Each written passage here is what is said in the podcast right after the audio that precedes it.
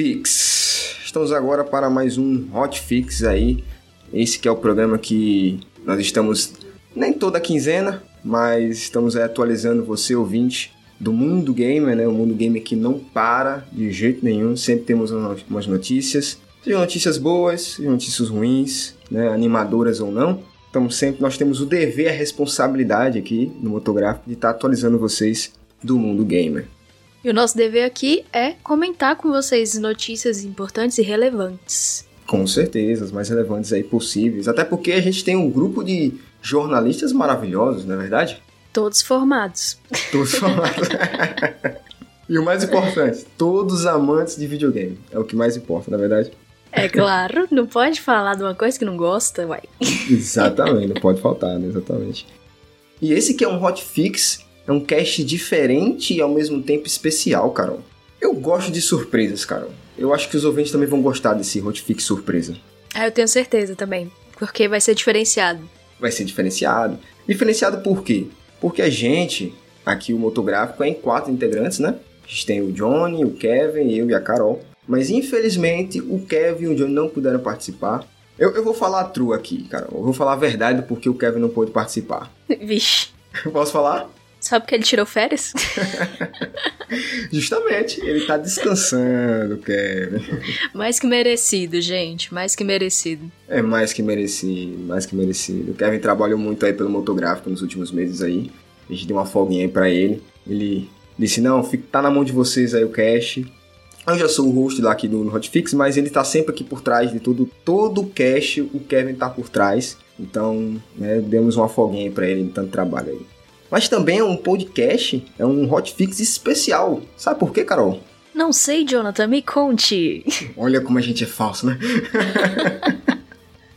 Eu sou a mais de todos. É especial porque temos um convidado, né? Temos um convidado motográfico que tem essa mania de sempre trazer convidados aqui para agregar ao motográfico, agregar ao cast. E um convidado mais que especial, né? O Ruizo. Palmas, editor, palmas. Oi, família! Estou aqui, tudo bom? Muito prazer. Eu sou o Ruizo. Eu sou um criador de conteúdo, tô aí criando várias patifarias, várias, vários conteúdo audiovisual de duvidosos ou não, mas estou aí criando tudo para vocês, adoro. E bom, como a gente sempre gosta aqui, né, de conversar um pouquinho antes, né? Eu queria perguntar para Carol, Carol, como é que você tá, Carol? E as novidades? Amiga, eu tô bem, graças a Deus. As novidades estão faltando, mas a vida continua. Também, a novidade tá faltando. A gente, quando a gente trabalha, né? Tá com faculdade, tem um monte de coisa na vida, novidade falta, né? Ai, só os clientes chatos. Tristeza.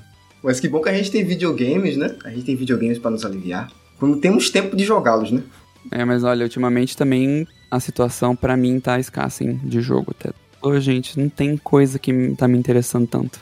Tá difícil assim, gente? Eu acho que é um momento que eu tô assim, um clima, tô num mood meio diferente, que eu não tô afim de quase nada, tô meio chato. Eu já passei por isso quando eu zerei Dark Souls 3. Eu zerei Dark Souls e fiquei, cara, o que, é que eu jogo agora?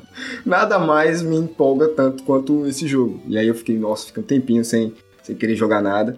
Recentemente eu vi do Tunic. Tunic aí, que é um joguinho que todo mundo tá falando que tá maravilhoso. Não sei se você, Rui, já jogou ele. Sensacional. Foi, inclusive, foi o que me tirou dessa grande depressão aí dos jogos. Foi, assim, as 30 horas mais bem investidas em jogo dos últimos meses, assim, para mim. Olha aí, eu baixei ele, eu tô aqui já engatilhado ali para jogar. Eu joguei só iníciozinho pra ver, né, como é que o jogo tá e tal. E ele, ele realmente, de início, assim, já me agradou. Nossa, é muito bom. Assim que o jogo foi anunciado, esse cara, ó, esse jogo tem a sua cara. não sei se ela já jogou. Ainda não, mas é o próximo. Tá na lista, tá na lista. É, não, e você que jogou Dark Souls aí, ele é um Souls-likezinho, só que mais fofo e mais tranquilo. Agora, você sentiu algum momento frustração e raiva? Que nem um Dark Souls da vida, não? Teve um momento que eu ponderei assim rapidamente se eu quebrava o controle na parede ou não. e daí, naquele momento, eu fiquei, caramba, eu acho que isso é um Souls-like. Porque ele demora para você pegar, tipo, entender qual vibe é do jogo. Se ele é, tipo, só uma coisa inspirada em Zelda. O que, que ele é, né? E daí, acho que no primeiro boss, assim, no primeiro inimigo mais complexo, daí você pega mesmo que ele é um Souls-like. E aí, meu filho, o controle chora. Mas bom, falando sobre jogos aqui, né? Jogos que a gente ama ou não, está com vontade ou não de jogar. Tem um jogo na minha vida que é muito especial. É um jogo que eu estou jogando ele há mais de um ano e ainda não zerei, porque tem muita coisa nele. Fora, né, as minhas né, outras responsabilidades. É um jogo que, assim, eu sou fissurado, eu amo demais o universo desse jogo. E digo para vocês, quando esse jogo né, eu já zerei ele, por sinal, mas eu digo que eu não completei ele 100%, né? Mas quando eu zerei ele, eu zerei duas vezes, por sinal. Eu zerei eu fiquei triste pra caramba. Digo, meu Deus, quando é que vai ter outro jogo semelhante a esse? E, para minha alegria, recentemente vimos o anúncio da sequência desse jogo, ou pelo menos, né, um jogo no mesmo universo em que ele se passa, que é, tivemos o anúncio de um novo jogo da saga The Witcher. Cara, The Witcher 3 é um jogo que marcou a minha vida, assim como Skyrim me marcou pra caramba na época da minha adolescência. É, The Witcher me marcou agora, né, um jovem adulto, vamos dizer assim. Então é muito especial para mim e saber que ele vai ter uma sequência, cara, eu literalmente, gente, Rui e Carol, quando eu vi a notícia, eu pulei da cadeira. Ah, mas isso eu não tenho dúvida nenhuma. Eu não tava esperando também, foi, eu achei que depois de Cyberpunk a CD Projekt Red ia ficar tentando ali trazer o jogo de volta, mas eles já partiram pro próximo e falaram, ai gente, o passado tá no passado. Deixa pra lá o que passou, né? Deixa os 77 bugs aí pra trás. Então, cara, e, e não só isso, porque a gente espera um, uma, um, anúncio de um jogo dessa magnitude, né, desse peso no, no, mundo gamer, a gente espera em eventos maiores, né, um evento maior. Então, uma E3 da vida, uma Summer Game Fest, uma TGA, né? Mas não, os caras mandaram no Twitter. Do nada os caras vão digitar lá, então, vai ter sequência, vai ter um novo jogo de The Witch aí pra vocês. Sejam felizes. Por que não, não quebrar a internet, né? Um dia normal, né? Eu abri o meu feed de, bum, uma imagem lá lindaça. Fiquei, gente, o que, que significa isso? Meu Deus. Então, eu pensei, você sabe que quando eu vi a imagem, eu pensei, deve ser algum anúncio, sei lá, é, de que as filmagens do, da terceira temporada começaram, né? É, eu pensei isso também. Porque o, o, a imagenzinha lá, apesar da gente já, já vai comentar o que é, mas parece um pouco um lobo também, né? Você pode, sei lá, né? Forçar um pouco e dizer que é um lobo. Então eu pensei, pô, continuação, vai ter a nova temporada aí, tô anunciando as finais e tal. Mas aí eu vi lá que não, na verdade era o jogo, estavam anunciando, né? É, não, e eu, eu vi esse, esse anúncio e eu fiquei, caramba, porque eu nunca tinha zerado nenhum dos jogos. Eu joguei o The Witcher 3 quando saiu, né? Porque tava todo mundo esperando o jogo. E assim, até hoje eu não zerei. Na época eu sempre ia até a parte do Barão Sangrento lá. E eu me perdia na história, ia fazer outras coisas. Jogava até enjoar e daí tinha que começar de novo depois, tipo, que eu parava por meses. Então, até hoje nunca zerei. E daí, ano passado, eu fiquei, não, eu vou pegar agora essa história do The Witcher pra ir até o fim. Daí eu vi a história do primeiro inteirinha na internet, porque eu não consigo jogar o primeiro, é muito, eu não consigo. Não, com certeza, né? O primeiro tem uma, por sinal, ele tem uma gameplay bem rústica, né? Então, pra gente que é mais atual, né? É bem precário, assim, até para um jogo antigo. E, então, vi a história na internet. O 2 eu joguei inteiro e eu adorei. Foi maravilhoso. Eu gostei mais do 2 do que eu joguei do 3 até agora. Mas é porque eu joguei pouco do 3, né? E daí eu comecei o 3 de novo para jogar. E Dito e feito, eu parei na parte do Barão Sangrento de novo. Plot twist, pare lá. Mas eu tenho fé. Antes do lançamento do próximo, eu vou terminar. Será?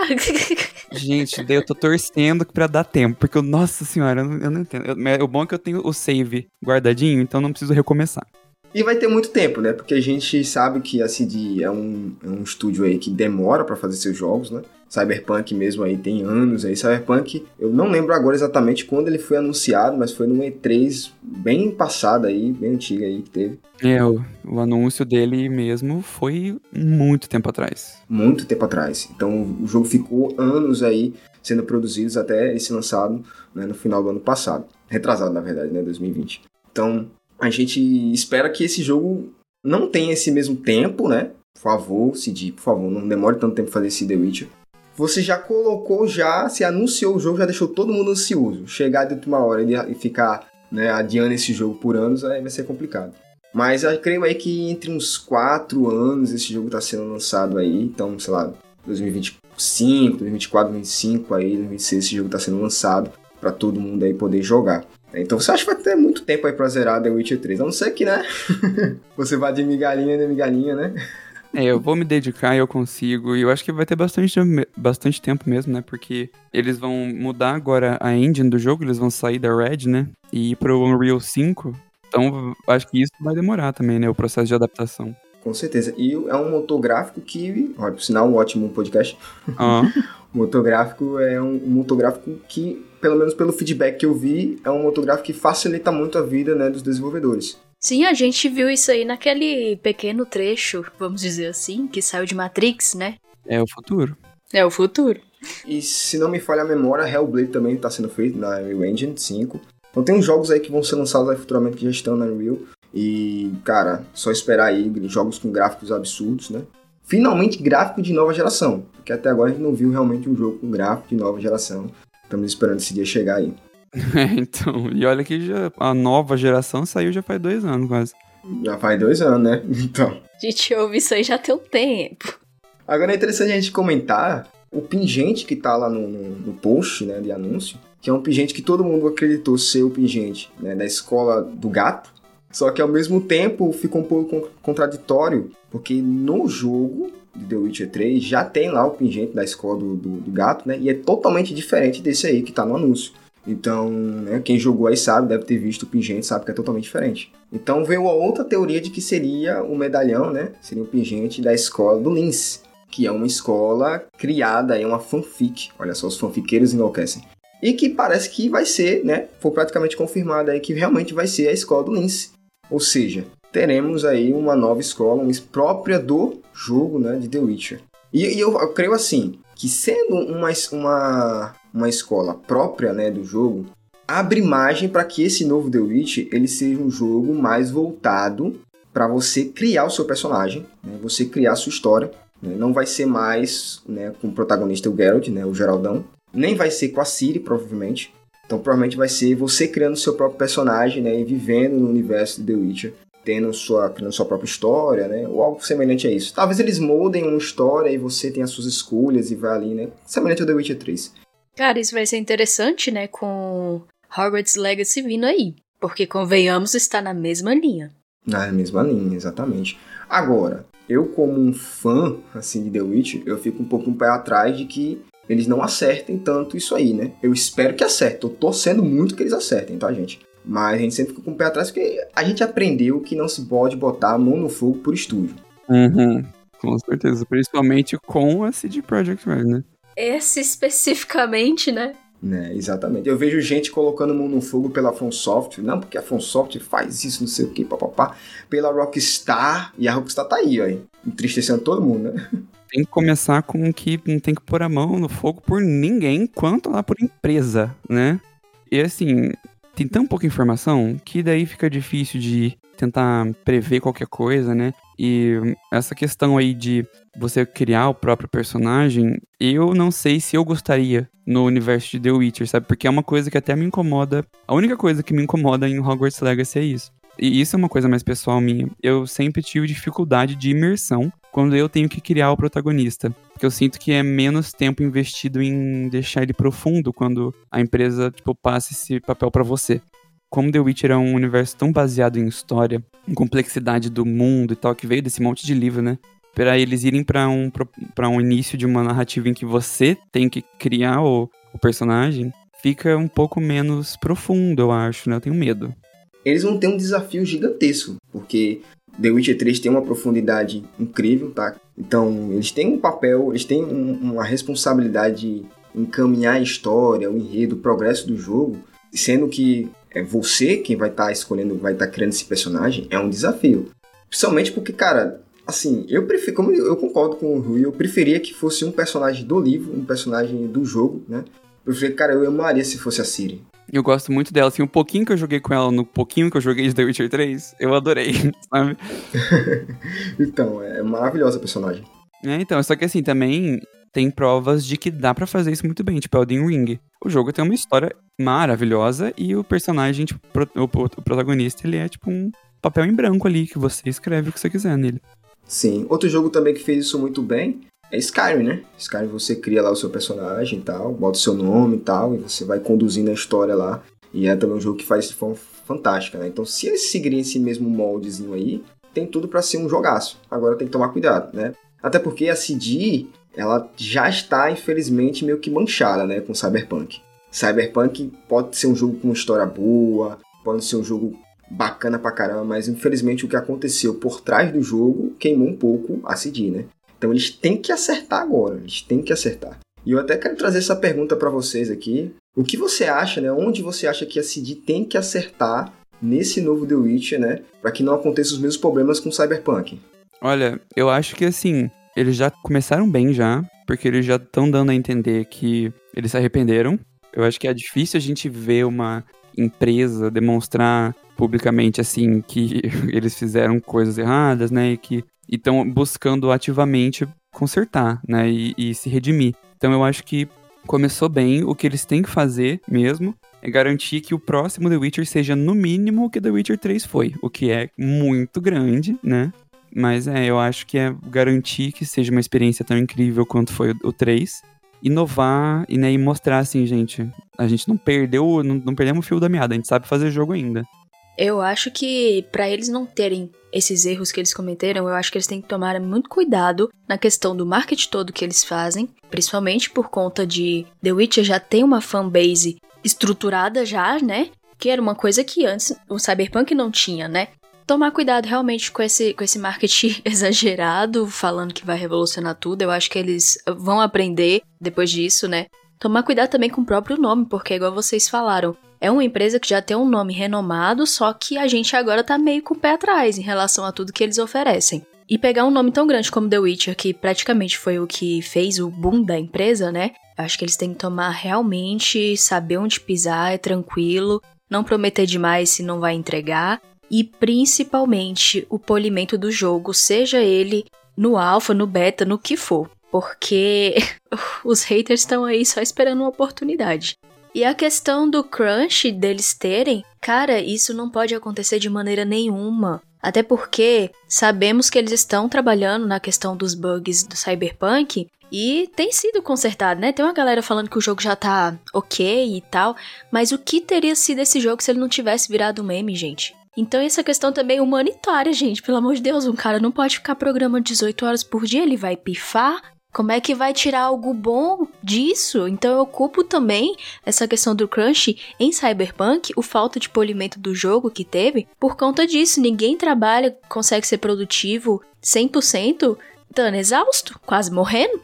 Os bugs de Cyberpunk ofuscaram o brilho do jogo. Exato, sem dúvida. Ofuscaram o jogo totalmente. E algo que, por exemplo, a gente viu recentemente no Oscar. Tivemos aí grandes nomes recebendo o Oscar, mas tudo que se fala do Oscar é um tapa. É o que gera o buzz. Infelizmente é, né? Nessa questão dos funcionários, né, que ficaram muito tempo trabalhando, tendo que resolver bug, tendo que. Né, que foi assim, um abuso, assim, do, da mão de obra, assim, do, de como uma empresa trata um funcionário, né?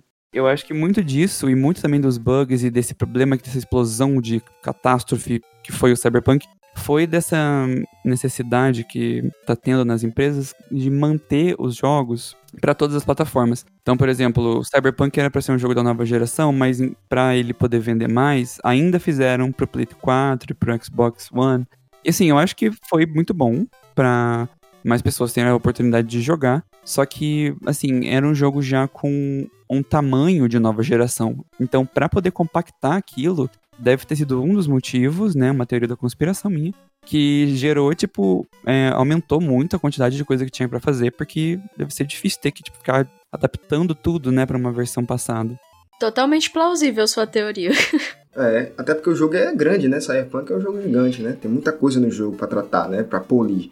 É, assim, eu acho que eles têm que tomar o tempo que for para desenvolver, né? Então não começar a divulgar, não começar a mostrar o jogo antes dele já tá tipo quase que finalizado, para o processo de tipo revelar ele ser tipo o processo em que eles estão trabalhando em corrigir. E assim, toma o tempo que for, se for tomar 4, 5, 6 anos, toma, porque daí a gente fica assistindo a série do The Witcher na Netflix enquanto isso. Não falta conteúdo, né, sobre isso pra gente poder suprir. É, a gente vai lendo o livro, ouve o audiolivro, tudo. Então, desenvolvedores da The Witch aí, da, C, da CD Projekt, tomem o tempo que for preciso, mas façam esse jogo gostosinho, maravilhoso. e se tem uma coisa que eu mais amo no mundo dos videogames, depois dos videogames, é o fato de como a comunidade gamer é uma comunidade que é muito ama estar reunida, ama conversar, ama debater, ama falar sobre videogame. E desde que eu comecei a acompanhar né, o mundo game, acho que comecei lá com meus 14, 15 anos, sempre teve um evento que marcou meu coração, porque eu sempre estava assistindo, que é a E3. Sempre foi um sonho participar da E3, mas a gente sabe que nos últimos anos para cá a E3 ela vem decaindo muito. E quando chegou a pandemia, né, lá em 2020, a E3 foi cancelada por motivos óbvios, estávamos vivendo uma pandemia. 2021 tivemos novamente, só que todo formato digital. E agora descobrimos que a E3 desse ano 2022, infelizmente, foi cancelada. A ECA, né, que é a organizadora da E3, confirmou que não vai ter nem a versão física e nem a versão digital do evento, tá? Isso muito pelos riscos, né, por causa do Covid-19. Ainda, claro, estamos. A boa parte do mundo está sendo vacinado, a gente sabe disso, mas a pandemia ainda está aí, né? O vírus ainda está aí, não sumiu, não desapareceu e infelizmente foi cancelada. Só que, apesar de ter sido cancelada por um motivo óbvio, um motivo pertinente, não deixou-se de ter um questionamento sobre a importância e a necessidade da E3. Porque hoje em dia a gente tem uma facilidade muito grande das empresas de simplesmente criarem os seus próprios seus próprios eventos, né, suas próprias conferências. Então a Microsoft pode criar dela, a Sony já cria há um bom tempo, né, já saiu da E3 há um bom tempo. É, a Nintendo pode criar dela, né? E assim, todas as publishers e estúdios aí podem criar seus próprios eventos. Então fica muito questionável, né? A importância da E3. E eu queria perguntar para vocês, né? O que, que vocês acham? Vocês acham que a, a E3 ainda é importante, ainda é necessária? Olha, eu acho assim que é muito, muito importante. Mas eu acho que a importância, o impacto da E3 é mais no presencial do que por qualquer coisa. Eu acho que o grande destaque, o grande diferencial dela era isso. Era porque, além de ser o momento em que as empresas anunciavam, tinha ali aquele o encontro físico, tinha né, os stands, aquela experiência ali que as pessoas que iam podiam ter, né? Assim, seria era um sonho, sempre foi um sonho poder ir, mas conforme o tempo foi passando, conforme a internet foi ficando cada vez maior e o, o digital foi cada vez sendo mais, assim, tendo mais resultado que o físico, a parte dos lançamentos, né, dos anúncios, meio que as empresas foram vendo que elas têm mais alcance e mais impacto fazendo por conta própria, além de sair mais barato, né? Esse lado da E3 de ser o, a ponte para as empresas irem anunciar tudo, ela foi decaindo com o tempo porque as empresas foram percebendo que era melhor fazer por conta própria. Eu acho que era inevitável que em algum momento precisasse pausar para dar uma repensada, tipo refazer o formato, né, de como que do que é E3, repensar no que é o significado dela, qual é o objetivo principal, porque eu acho que deixou de ser os anúncios faz muito tempo já, né? É, e assim, com, até com o Jeff, o Jeff Keighley ensinando aí com o Game Awards e com o Summer Game Fest, que assim, os eventos conseguem ser quase que 100% digitais e ter um impacto gigante. Eu vejo a E3 e a Summer Game Fest como dois eventos que eles se contrastem em algumas coisas. Por exemplo, a E3 a gente tem os grandes estúdios anunciando seus jogos, né?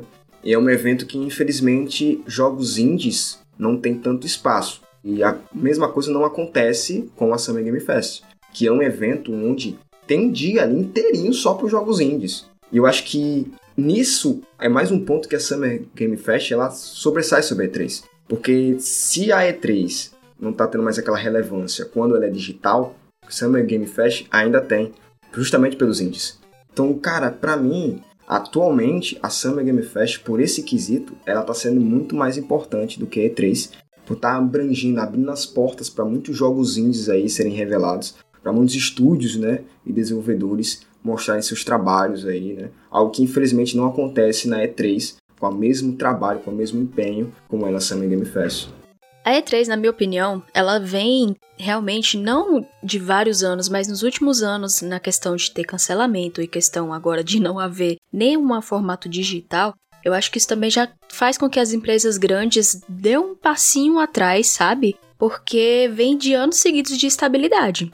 A gente sabe também que um evento desse deve requer muito tempo para poder ser produzido, questão de local e tudo mais. E se a empresa grande ficar dependendo deles, entre aspas, né? E no final não vai acontecer, isso já é, prejudica bastante. Então eu acho que isso também acabou dificultando e sendo muito ruim para eles. Só que eu vou com, com o Rui. Eu também acho que, cara, é o momento que a gente sai do quarto, velho, pra ver pessoas, sabe? Conversar com os amigos fora do Discord. é na experiência da parada, entendeu? Então, sim, ó, é três. Você pode, pelo amor de Deus, continue pelo menos pra eu ir uma vez. Depois que eu for. Você pode parar. é, aí pode ficar à vontade, viu? Mas é isso, eu acho que eles estão dando tiro no pé. Mesmo, claro, temos a pandemia e tudo mais, mas, cara, não cancelem, não cancelem. Porque senão, empresa uma por uma vai sair e depois não vai sobrar nada. E aí vai fazer o quê com o jogo indie? Já temos o evento para isso. Exatamente, né? Então elas vão tudo migrar para suas próprias conferências ou vão para Summer Game Fest. O que fica totalmente para eles não importa, porque no final vai dar no mesmo, né? É, e convenhamos que digital pra gente aqui também no Brasil não faz muita diferença porque a gente vê pela internet, né? Mas de ter a oportunidade, ter a opção, sei lá, posso me programar daqui um ano aí. Não, nada me impede, né? Mas ser digital ou não, acho que pra gente aqui no Brasil faz muita diferença não. É, eu acho que também é muito importante que tenha, que exista, né, algo anual que seja um, um grande encontro e uma celebração presencial física de jogos, né, que eu acho que a E3 no fundo sempre foi isso. Não ter mais isso é uma questão de tempo até outra surgir, entendeu? E pior, e que você vai concordar comigo, eu acho que a E3 já tem uns concorrentes aí pesados. Além da Summer Game Fest, ela tem a Tokyo Game Show e tem a TGA. E se ela não conseguir se reinventar ou conseguir, né, bater de frente ali, infelizmente, né, vai ficar bem para trás. É, então, ela tem que aprender muito também com a BGS, porque eu só vejo na BGS os youtubers tirando foto em grupão, assim, ó, todo mundo de crachá. É a melhor coisa, é um marco, eu amo. E eu acho que tem que ter, tem que ter, tem que liberar as criançadas a correr, um espação. E assim, é só a BGS que faz isso. Então eu acho que a, a E3 tinha que aprender. A E3 também é aquele lugar que, tipo, fanboy de PlayStation vai ver coisas de outras empresas, né? Obrigado, cara, por botar isso aí, porque. né? Porque, tipo, o cara só quer saber de PlayStation, mas não fica criticando todas as outras empresas. Aí quando vai no E3, cara, não é aquilo que eu tava pensando. Pô, Nintendo é da hora, entendeu? Xbox é da hora também, tem umas coisas. Você está me dizendo que a E3 tem um papel de converter essas pessoas a outras consoles, né? A outras plataformas, né? Não necessariamente converter, mas mostrar que, tipo, o, a indústria gamer não é só a PlayStation, entendeu, velho? E eu acho que a pessoa que vai pra E3 também é o momento em que ela percebe que essas rixas existem só na internet. Tipo, até as empresas, assim, nesses momentos de, de, de conferência, é uma união ali, é todo mundo junto, assim, elas são competidoras de mercado, mas estão num momento ali que é para todo mundo ver os jogos e para achar legal e se divertir. Não é pra ficar um parado no stand azul e um no verde e um xingando o outro na distância. Tipo, sabe, não existe isso. E bom, eu sou uma pessoa que já comentou aqui que eu comecei a minha vida gamer com o Nintendinho. Mas foi há muitos e muitos e muitos anos atrás. Nossa, que exagero. Não, mas é, eu era criancinha, eu acho que, que uns seis anos, eu acho, sete. Muito tempo sou eu, John. Você foi ontem. é, é, eu coloco mais idade do que deveria em mim mesmo, né? É. Comecei com o Nintendinho, né? Todavia, não continuei, não abracei o console, nenhum dos que vieram posteriormente da Nintendo, né? Então não sou o cara mais voltado aí pro, pro universo da Nintendo, pros jogos da Nintendo. Principalmente depois que eu descobri o quanto a Nintendo gosta, né? E ama os fãs brasileiros. Essa frase contém ironia. Contém ironia, por favor, tá, gente? Mas a gente tem que saber, né, quando a Nintendo acerta, quando ela erra, o que, é que ela traz, o que, é que ela agrega para o mundo gamer. E uma das coisas que ela mais agregou foi o Breath of the Wild, né, que é o Zelda, esse joguinho aí que ganhou o prêmio de GOT do ano, tá? Por sinal, tem jogos recentes que pegaram a fórmula do, do Zelda, então é um jogo que foi muito aclamado pela, pela crítica, pelos fãs, e todo mundo esperava uma sequência, né? o mais rápido possível, por sinal, que a Nintendo anunciasse. E ela foi anunciada no passado, na E3, na sequência, né? Todavia, recentemente, essa semana, por sinal, em que está sendo gravado esse cast, foi anunciado que esse jogo, né, a sequência de Breath of the Wild, foi adiada para 2023. Então, ela confirmou isso aí. A gente sabe que esse adiamento foi justamente um processo né, em que o diretor né, do jogo ele verificou, viu que o jogo ainda não estava na forma que eles queriam. E, e entra aqui justamente na pauta que a gente conversou recentemente aqui na, na notícia ante, anterior, que foi justamente que os desenvolvedores têm que ter tempo para trabalhar, para polir o jogo, para transformar ele da forma correta, né? fazer ele chegar à mão do consumidor, chegar na gente da forma melhor possível. Ele viu que ainda não estava pronto e que não ficaria pronto a tempo, então eles resolveram adiar o jogo. Mais um jogo que é adiado por conta justamente né, desses atrasos de desenvolvimento. E isso abriu margem para uma discussão na internet, no Twitter aí, que eu quero debater aqui com vocês, que é qual será agora o GOT desse ano? Porque Zelda já foi, né? Só próximo ano agora, né? Horizon não acho que vai disputar diretamente, né? E aí a gente tá com um grande jogo aí para ganhar o GOT desse ano, que é o Elden Ring. Mas antes da gente comentar sobre o Elden Ring, queria saber de vocês, o que, é que vocês acharam desse, desse adiamento? Olha, assim, eu já tô, tô falando já desde que saiu essa notícia que para mim não é surpresa nenhuma por alguns fatores que e o, o mais óbvio é que para ter um jogo que eles estão falando que vai lançar esse ano. E a gente já tava em março, abril e não tinha título ainda, era a sequência do Breath of the Wild, eu acho que só aí já ia saber que esse ano não saía. Eles anunciaram o jogo e eu acho que foi assim tão perto do lançamento do primeiro, assim, que para uma sequência que a, a, Nintendo que é conhecida por demorar tanto tempo, né, que geralmente lança só um título principal por console, já anunciar a sequência do próximo para 2022 e seguido disso, poucas para quase nenhuma notícia, isso tudo estava indicando muito forte de que ia sair em 2023. E daí com a pandemia ainda, para mim só foi uma questão de esperar o anúncio. Nem foi surpresa. É, não pegou a gente de surpresa, né? Mas é claro que tiveram as crianças chorando na sala, né? Porque geral esperando muito por esse jogo. Mas eu acho que desbancar The Ring realmente, mesmo a galera chorando na sala, acho que essa falta do jogo vai estar tá sendo suprida pelo Elden Ring. Todo mundo, né, além de estar tá esperando esse jogo, estava na expectativa justamente que ele disputasse aí diretamente o GOT, como disputou e ganhou quando foi lançado o primeiro jogo. E agora que ele saiu, a gente fica aí nessa dúvida, né? Quem vai ganhar o GOT desse ano? Porque para desbancar The Ring, eu só consigo ver um jogo, tá, gente? Um jogo para desbancar. E vocês devem saber qual, né? Que seria? O Pai da Guerra. Se fosse sair esse ano, que eu tenho certeza que vai ser adiado também. Não vai também. Eu também não acredito, não, que é esse ano, amigo. Nossa, eu tenho certeza, assim, ó, premonição. E eu acho que, que ele vai ser adiado. Se não for. É porque eu, eu acho que a gente tava tão acostumado a, a receber notícia o tempo todo de jogo que tava para sair, né? Que daí, depois de Cyberpunk, as empresas aprenderam que era melhor ficar em silêncio. Até tá, tipo, na, na época de lançamento, né? Então a gente fica meio que. A gente tá tendo que reaprender a prever se vai ou não ser adiado e tal, essas coisas. Eu, na verdade, sempre espero o adiamento. Principalmente depois que eu entendi como é que se faz um jogo, eu realmente sempre espero adiamento.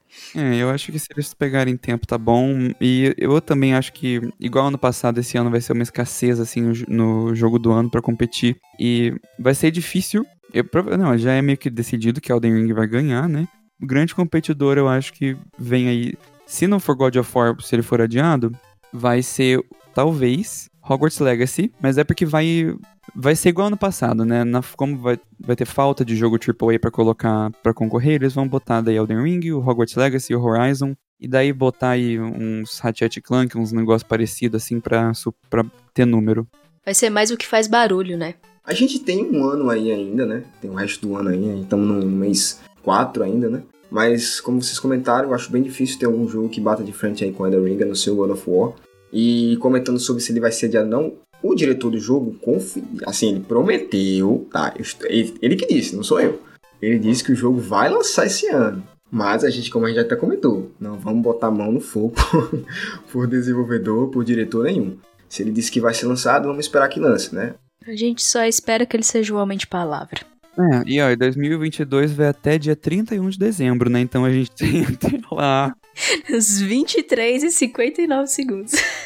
E outras, a gente tá esquecendo aqui de um fator muito importante, que são os jogos indies. Todo ano tem um jogozinho indie aí que bate de frente com os, os grandão, né?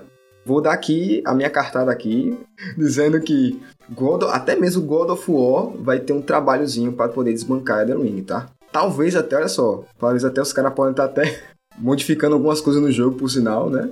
Justamente porque sabe que vai ter uma pedreira grande aí, uma montanha grande que é Elden Ring, né? A gente vem falando de Elden Ring aqui já faz não sei quanto tempo, né? Já faz uns casts que a gente vem comentando de Elden Ring. O quanto esse jogo tá sendo surreal, né? 12 milhões, tá, de cópias vendidas, tá? E eu acho que assim, God of War também já ganhou o jogo do ano uma vez, então em questão de que, igual o Oscar, que tem aqueles Oscar de carreira que eles dão pra ator que tá quase com o pé na cova. é, eu acho que é basicamente isso, assim, tipo, olha, God of War já ganhou um, e se for melhor que Elden Ring, vamos dar pra Elden Ring, porque Elden Ring foi, assim, inovador, e foi revolucionário, enfim, né? Porque você dá um, um outro God pra um jogo que praticamente vai ser a mesma coisa, ele só vai mudar a história, né? Só vai evoluir a história e o progresso em alguns pontos. Só isso, cara, para dizer que para ganhar um GOT, sendo que ele já ganhou no seu anterior, eu acho que seria muito forçado, por sinal. Então, eu já estou até aqui dando aqui, viu, Carol e Kevin e Johnny que estão ouvindo esse cast. Já estou dando até aqui minha meu ponto aqui no, no, no nosso bolão de que o God of War não vai ganhar esse ano, tá? Quem vai ganhar é The Ring. Já coloco aqui, já. e seguindo essa lógica, até o Horizon tá fora de questão também, né? Sendo uma sequência. Não, tá fora. A gente até comentou é, que Horizon simplesmente foi apagado, cara. Foi apagado, assim, da, da, das notícias do Twitter por causa do Elden. O Elden botou Horizon pro canto mesmo. Eu nunca joguei Horizon, eu tenho uma raiva desse novo em específico, mas é muito pessoal meu, porque na época do lançamento, o, o, mês que precedeu o lançamento de Horizon, por algum motivo o Twitter infestou a minha timeline com o anúncio desse jogo, que eu não tava aguentando mais ver a cara daquela Aloy. Tava muito irritado. E daí, nossa, eu privei, coloquei, tirei da, pra não aparecer mais pra mim e aparecia. Então eu peguei uma raiva daquele jogo porque foi forçado na minha cara. Ô Rui, eu acho que você ia ficar ainda mais chateado se você visse os haters em cima desse jogo. Comentando dos pelos faciais da Eloy. Não, isso daí é uma coisa que eu tive que fingir que eu não vi para prezar pela minha sanidade, me manter inteiro, né? Eu ignorei real essa parte também. Nós aqui do Motográfico, a gente sempre amou jogar uns joguinhos online de vez em quando, né, Carol? Aham. Uhum. Back 4 Blood, por sinal, foi um jogo que a gente jogou muito, né, em live. Saudades. Saudades do Back 4 Blood, né? Morreu o jogo. Mas outro joguinho também que a gente jogou muito foi Fortnite. Se eu não me engano, foi o primeiro. O primeiro que a gente jogou juntos foi Fortnite. Juntos, verdade, verdade. A gente teve a primeira gravação, não foi? E depois a gente foi jogar o jogo. Que não tem coisa melhor para você conhecer outras pessoas, né? Conhecer melhor as pessoas do que jogar videogame com elas, não é verdade? Não tem. Então foi lá onde a gente mais pegou intimidade, eu, a Carol e o, e o Kevin, né? Nós dois com ela, porque ela tinha recente chegado no motográfico. Então Fortnite tá no coração da gente, a gente gosta muito de Fortnite. Todavia, é um jogo que eu acho que se tornou um jogo muito de nicho. Ele já é de nicho naturalmente, dependendo do jogador. Eu, por exemplo, jogava mais porque eu tava com meus amigos, né? Fora que também ele é um jogo Battle Royale, que eu gosto, eu gosto desse tema, mas tinha uma coisa que me frustrava muito, Carol, que era é, as benditas ou malditas, dependendo do ponto de vista, das construções. Tipo, você tá ali, você tá lutando contra o cara ali naquele X1 legal, você, tipo, você dá um tiro no cara distância, ele vê você, automaticamente brota minha casa, minha vida, brota um prédio ao lado dele, sabe? É incrível como os caras conseguem ser rápido e construir naquele jogo. Então, os caras, eu sempre odiei isso, sempre achei, achei muito desleal, por sinal. Apesar de você também ter esse recurso, é, eu acho que para alguém que tá acostumado a jogar um negócio mais franco, né? Isso aí acabava sendo meio desleal comigo. Ah, mas isso é opinião minha. Então foi um jogo que eu só jogava por causa deles, né? Por causa dos meus amigos. Mas depois que a gente parou de jogar, nossa, eu desisti, desinstalei o jogo e nunca mais peguei nele. Mas aí a Epic resolveu voltar atrás e trouxe de volta o modo em que não há mais construções. Foi uma atração aí pro capítulo 3, a temporada 2 aí de Fortnite. Isso seria por um tempozinho, né? Esse modo sem construções. Geral jogou, geral amou. A Epic recebeu um feedback muito positivo, sem as construções e um feedback muito negativo de quem estava acostumado com as construções. Que teve de mimimi, você não tem ideia. Mas aí, com esse feedback positivo, a Epic Games resolveu colocar oficialmente o modo sem construções no Fortnite. Editor, por favor, palmas nesse exato momento. Porque essa notícia me deixou muito alegre. Eu ainda não baixei o jogo, tá? Mas ele tá no meu plano aí de quando entrar de férias eu colocar ele pra instalar novamente no computador e voltar a jogar esse jogo. Porque eu vou jogar nesse modo sem construção, que é o modo que eu acho que eu vou mais me familiarizar, né? Eu tô acostumado.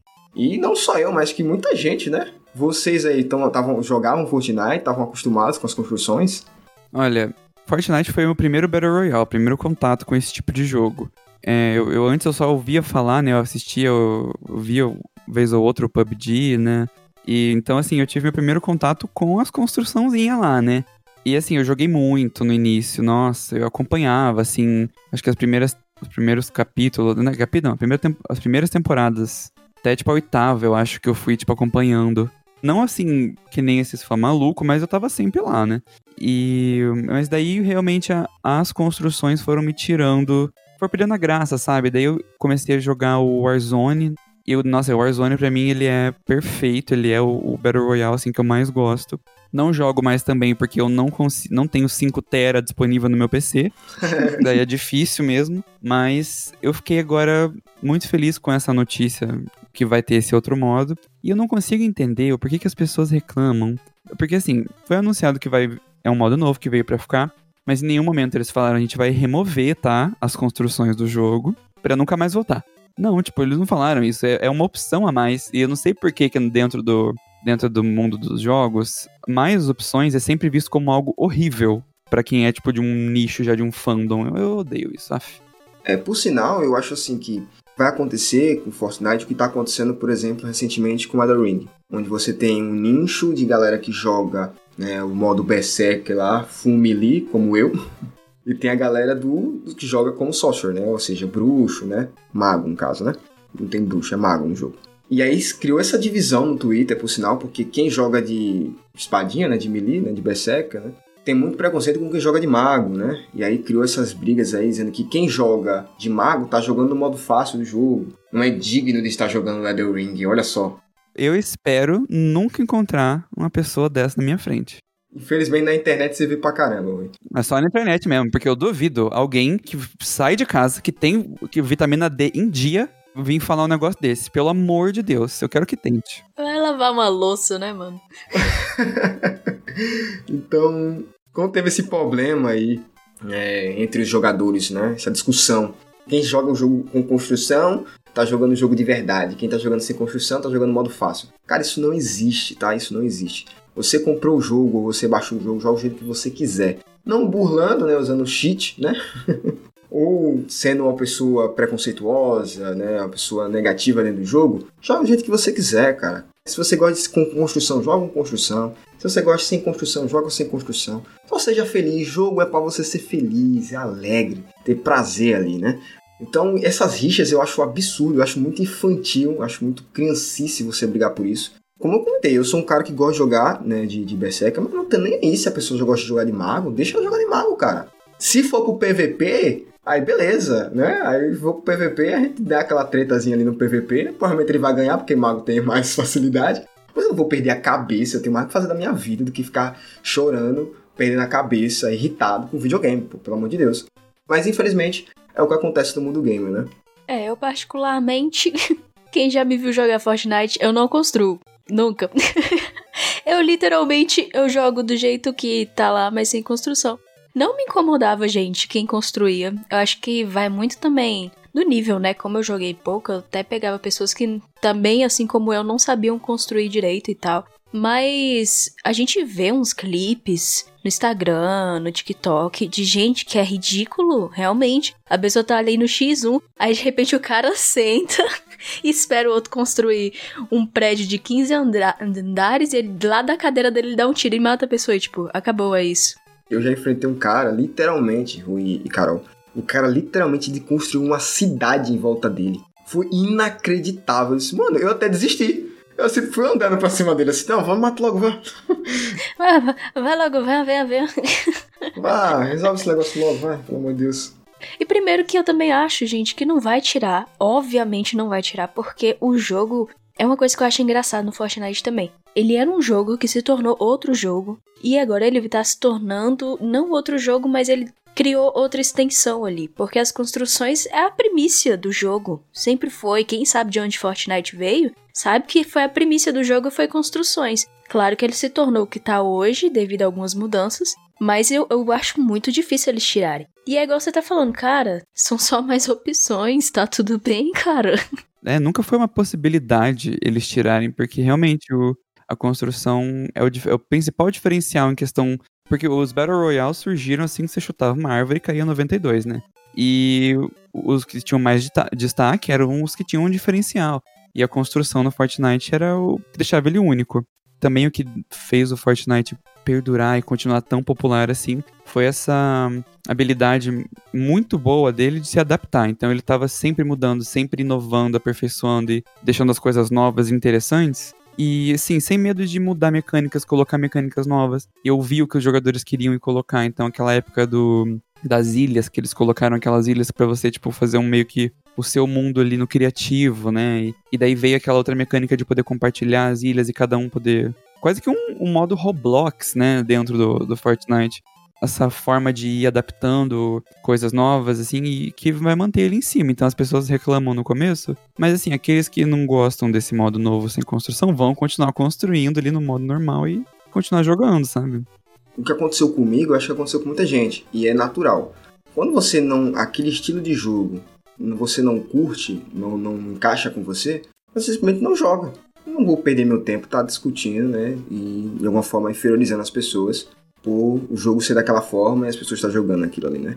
E aí entra um quesito muito bom que a, a Epic teve, que foi a visão né, dela de observar como é que está o mercado de Battle Royales atualmente. Você tem o Code Warzone, que infelizmente as últimas atualizações afugentaram muitos jogadores, tá? A gente comentou aqui no Hotfix, acho que foi retrasado, foi Carol, que o COD decaiu muito o COD Warzone comparado com quando estava no seu auge. COD era top 1 na Twitch. COD e LoL, né? Era top 1 na Twitch. Hoje, se você encontra no top 5, já tá, já é um salto, tá ligado? Já é uma alegria. Mas é igual o Rui falou, a diferença é tá aí, ouvir a comunidade. Exatamente. O COD Warzone, infelizmente, a Activision não teve esse, esse carinho com o COD. Porque se ela tivesse ouvido o feedback do, da comunidade, o COD não estaria na situação que está agora, né? Por sinal, estou torcendo que eles melhorem. Não, mas é, daí ia ser uma, uma, uma novidade aí pra Activision, porque nunca ouviram, né? Nossa senhora, porque se ouvissem, o, o Black Ops não teria caído no, na fossa que caiu, né? Ia... Eu vejo que, por sinal, a compra da Microsoft, né, pode até dar um novo gás, né? Dar um novo ares aí pra, pra Activision conseguir trabalhar melhor isso aí e desenvolver melhor seus jogos e trabalhar mais neles no Código Warzone principalmente, né? Porque, cara, é um jogo que, nossa, eu, eu a live que eu mais assisti era de Código Warzone, pô era muito bom, né? E eu fico muito triste do jogo ter decaído. Mas ele justamente decaiu por causa disso, né? Pô, não estão ouvindo muito a comunidade. E é o que o Fortnite, né? Que a Epic faz muito. E ao ouvirem, né, a comunidade, né, eles verem a situação que estava o Ozone e os outros Battle Royales ao redor, foi magnífico a ideia da Epic de colocar o modo sem construção, porque atraiu essa galera inteirinha do Código Ozone, dos outros Battle Royales, outros jogos de tiro aí, que estavam, né, bem frustrados com seus jogos. Nossa, atraiu todo mundo, porque vocês têm que concordar com uma coisa. Fortnite, é, eu posso até não gostar da construção, mas o resto do jogo é maravilhoso. É um jogo que é delicioso de se jogar, você vicia naquilo. Eu acho que a galera, né, a Epic foi muito inteligente de atrair esse público aí, e tem muita gente que migrou pro Fortnite e tá aí, aí. O novo modo foi colocado, e tá tendo um feedback maravilhoso, muita gente jogando, e é isso aí. A Epic foi magistral em adotar essa, esse novo formato aí sem construção. E bom, essas foram as notícias que a gente trouxe aqui para vocês, né? Quero agradecer imensamente a presença do Rui, tá? que fez parte aqui desse cast. Foi maravilhoso sua presença aqui, viu, Rui? E sempre esteja pronto para voltar. Olha, estou aqui. Muito obrigado por ter me chamado para fazer parte aqui desse papinho gamer. Eu adorei. Foi muito divertido. Adoro trocar ideia sobre isso. Foi uma honra, viu? Muito obrigado. Nossa, o prazer foi nosso. E é, onde é que a gente pode encontrar, Rui? Diga aí para nossos ouvintes. Olha, principalmente no TikTok, né? Lá onde eu estou, que é o tiktok.com, arroba barra Ruizo, né? Ou você só pesquisa Ruizo lá no TikTok, você me acha. E é Ruizo em todas as plataformas aí, tô em todo cantinho. Pronto. A gente vai colocar aqui na descrição do cast, tá? A gente vai estar tá colocando o link, as informações tudinho sobre o Rui, tá? Para quem tiver interesse de ir lá né, conhecer um pouco do trabalho dele, né? E vão, que é um trabalho maravilhoso, muito interessante, muito legal. Nossa, vão, por favor. Bom, enquanto não existe nenhum oponente digno do Elden Ring, eu sou Jonatas Bezerra. Eu sou o Rui. E eu sou a Carol Lucena. E esse é o Motográfico.